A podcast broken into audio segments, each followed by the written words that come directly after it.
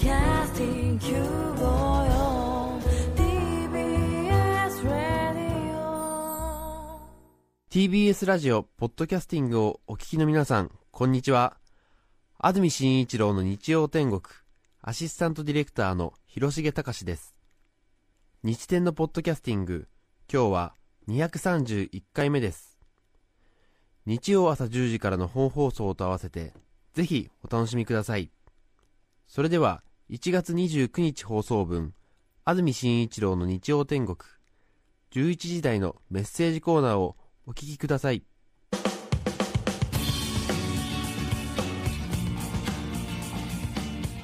さて冬の寒さと私ということで今日は風も強いようですね、風が強いので電車が遅れているというところもあるようです。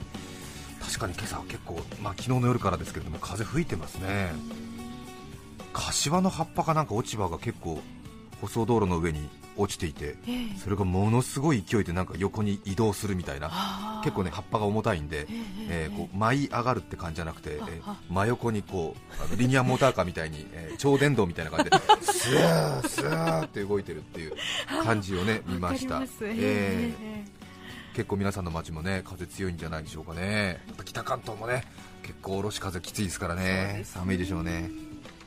電話でいただきました。茨城県坂東市80歳の文子さん。ありがとうございます。ありがとうございます。お風呂の話が出てましたけれども私は80歳ですが四谷片町ってあった界隈で私は一人っ子の一人娘で育ちましてね。二十歳の頃相模原の農家に嫁入りしたんです、はい。農家ですからお風呂が離れにありまして私は嫁だったもんでお加減どうですか？とやりながら薪をくべて温めてあげたり、はいそもそもお水を汲んだりして準備して11人が入り終わったところでやっと自分が入るんです。はい。12人目になんて誰も湯加減なんか聞いてくれないしお湯も木の浴槽もぬるっとしていて温まらないのです。本当に辛い思いをいたしました。主人は23年前に他界しましたので今は茨城に一人でおりますがラジオを聞いて思わず昔話をしたくなりました。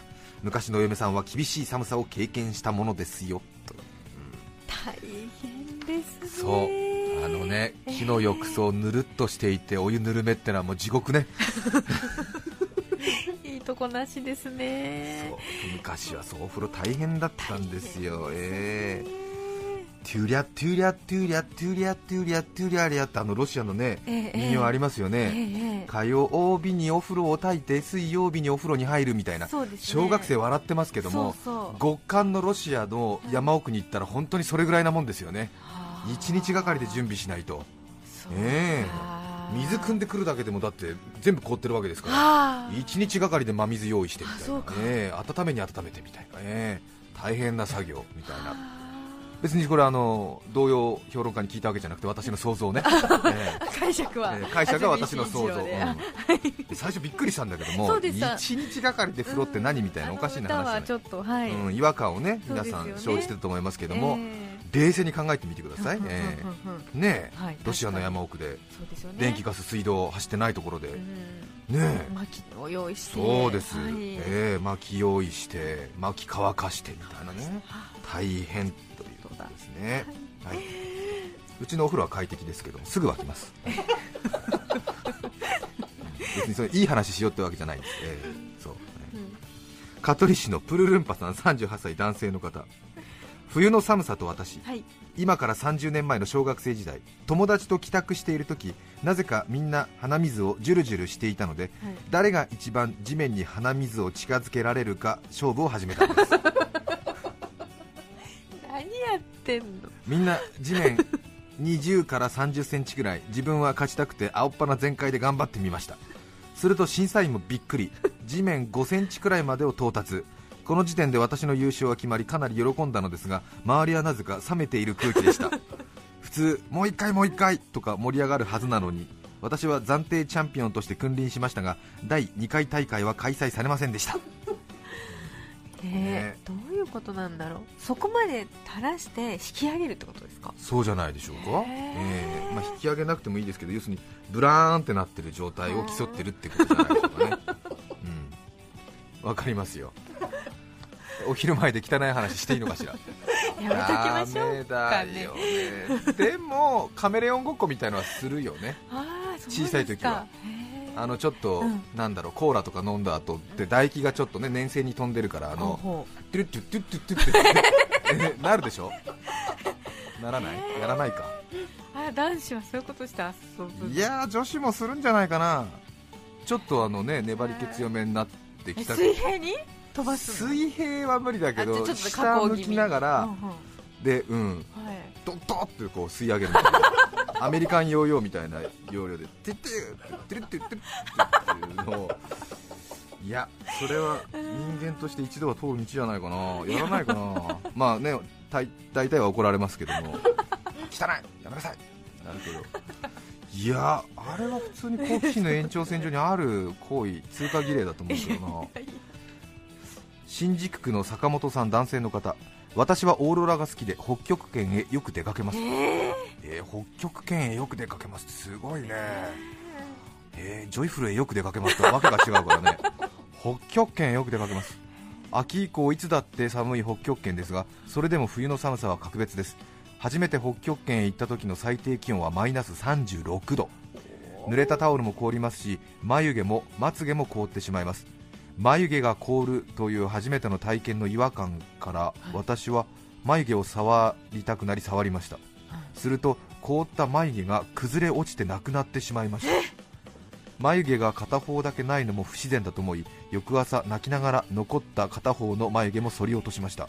日本入国時心なしかいつもより審査に時間がかかりました。そっか。そうなんだ。バリバリバリって。バリバリって落ちちゃってなくなるのかな？へえ知らない世界ですね。はあそれでは1曲お聴きいただきます墨田区の直吉さん30代女性の方ありがとうございます竹内まりやさんでカムフラージュどうぞ1月29日放送分、安住紳一郎の日曜天国、メッセージコーナーをお聞きいただいています。著作権使用許諾申請をしていないため、リクエスト曲は配信できません。引き続き、メッセージコーナーをお楽しみください。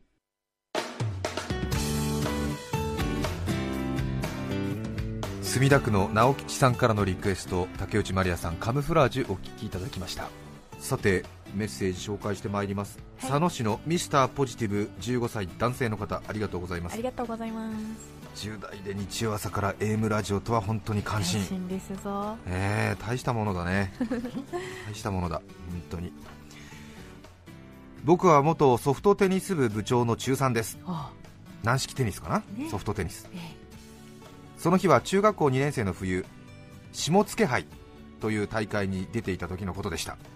栃木佐野だからね、ははい、その日は寒さも厳しくとてもユニフォーム1枚でいられるものではなかったので、ユニフォームの上に我が校のジャージさらにその上にウィンドブレーカーを着て試合を待っていました。えええ。そして放送で私の名前が呼ばれ私の順番コート脇で待機をしていました、はい試合では当然ウィンドブレーカーもジャージも着られないのでそろそろ脱がなくてはいけません、まず上半身のものを脱ぎそしてズボンに手をかけた時ふとあー寒いな脱ぎたくないなと思いましたが思い切ってズボンを下げました。あれ？いつもよりちょっと寒いな。それにしても今日はいつもより寒いな。なんかスースーする といつもと違う寒さの感じ方に疑問を持ち下半身を見てみると 予想以上に下げすぎたものがあらわになっていましたわっと言いながらズボンを上げましたが会場は大爆笑。もう恥ずかしくて恥ずかしくて。しかしそのおかげで緊張も吹き飛びその試合は楽に勝てたのですが気持ちが落ち着くことはなかったです。ね。寒かったのね。そうねパンツが見えちゃったのかな、はいそうね。はい、うんまあちょっとね上いっぱい着ててね。あれテニスだからユニフォームならなくちゃいけないんですよそうでかこうバーって脱いでガーって脱いだら脱ぎすぎちゃったまあ気持ちわかりますよね。ね。気持ちわかりますよね、えええええええ。大人になるとね逆になってね今度ねお風呂入るのに靴下履いたまま浴槽行っちゃったりとかね するときあるらしいですよ、ええ。あ脱ぎ忘れてる。千葉市の稲毛区和母生活さん52歳女性の方。子供の頃冬の寒い日はよく冬眠ごっこをしました。毛布にくるまり部屋の隅でぼーっとするのです初めはバカにしていた姉もやってみると楽しいと2人並んでの冬眠ごっこが定番になりました。今になると贅沢な時間だったな何やっていたんだかと思いますけど懐かしいですね。へいいね冬眠ごっこ。えぼーっとするんだ。ぼーっとするんでしょう。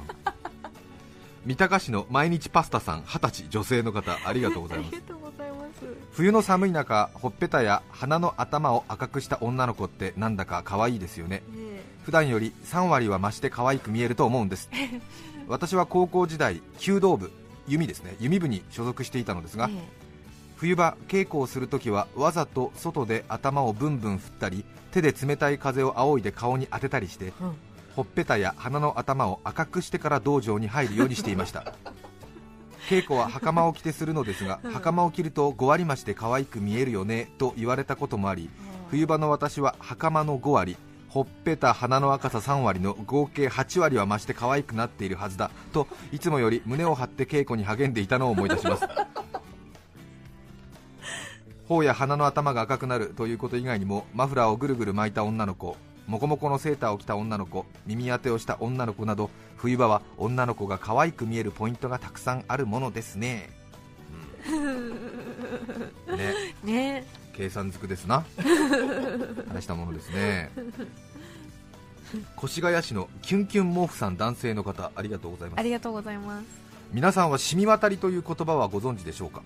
染み渡りとは雪の表面がカチカチに凍った状態になり足が埋まらずにその上を歩けることを呼びます私は小中高新潟の上越育ちはい。豪雪地帯なので寒さ雪の量も相当です。実家の2階まで積もった雪山のてっぺんに立ちドヤ顔をしている頬を赤くした幼い頃の写真が今でも残っています。そんな田舎で染み渡りができる日が冬場に23回あるのです。はい。しかしこれには条件が。まず雪質が水分の多いみぞれ状態。そしてよく晴れた寒い日の朝。この条件がうまく揃うと染み渡り雪の上を自由に歩き回ることができるのです。あ普段の学校へ向かう通学路は全くの無視。家から学校の校門までの最短ルートをシミュレーションしてそんな朝は近所の庭先畑田んぼを直線的にぐんぐん進むのです。このおかげで20分かかる道のりを10分に短縮することができました。すごく得した気分はもちろんですが普段絶対に歩くことができないふかふかの雪の上を歩けるのがとても幻想的でした。へえ染み渡りね雪国ならではの言葉ですね。ちょっとね表面がカッチカチに固まるんでしょうね。それで普段だとねこうものすごく腰まで雪になっちゃうんでしょうけどきっとね歩けるっていうことでしょうね。へえ。染み渡りね。はあ。いい響きもいいですね。ええ。はい。私はあのねあの食卓テーブルの上のお味噌汁のお見渡りっていうのはよく やりますけどね。知ってます？えっとええ。習いました。はい。えっと。はあのお味噌汁のお椀い。がこうあってそれで置くとテーブルの上をこうね、超常現象のようにスーッと動くっていうね、えあのちょっと水がついてるとえちょっと水がついてる必要があるんですよね。あのお椀のうん。熱気でその、はい。ちょうど密閉されたそのねあの着地部分の中の空間のはい。温度が暖かくなってそこの湿度がちょっとおかしくなって、ぬるぬるの状態になってでで膨張して、ん。で空気がピシュッと出るようにしてシャーって動くんでね、へえお大好き。見渡りって言うんでしたっけ？お味噌汁のお見渡り。あお身を付きのお見渡り。はいいろいろくい。ろいろき厳しいんですよね。流派があって。え1月29日放送分、安住紳一郎の日曜天国、メッセージコーナーをお聞きいただきました。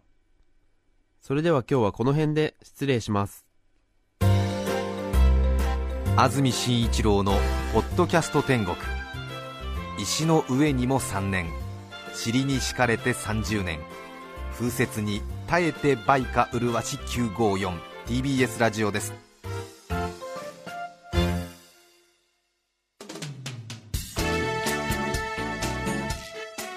さて、来週2月5日の安住紳一郎の日曜天国。メッセージテーマは、最近困っていること。ゲストは柴田理恵さんをお迎えします。それでは来週も日曜朝10時、TBS ラジオ954でお会いしましょう。さようなら。安住紳一郎の「ポッドキャスト天国」これはあくまで試供品皆まで語れぬポッドキャストぜひ本放送を聞きなされ TBS ラジオ954「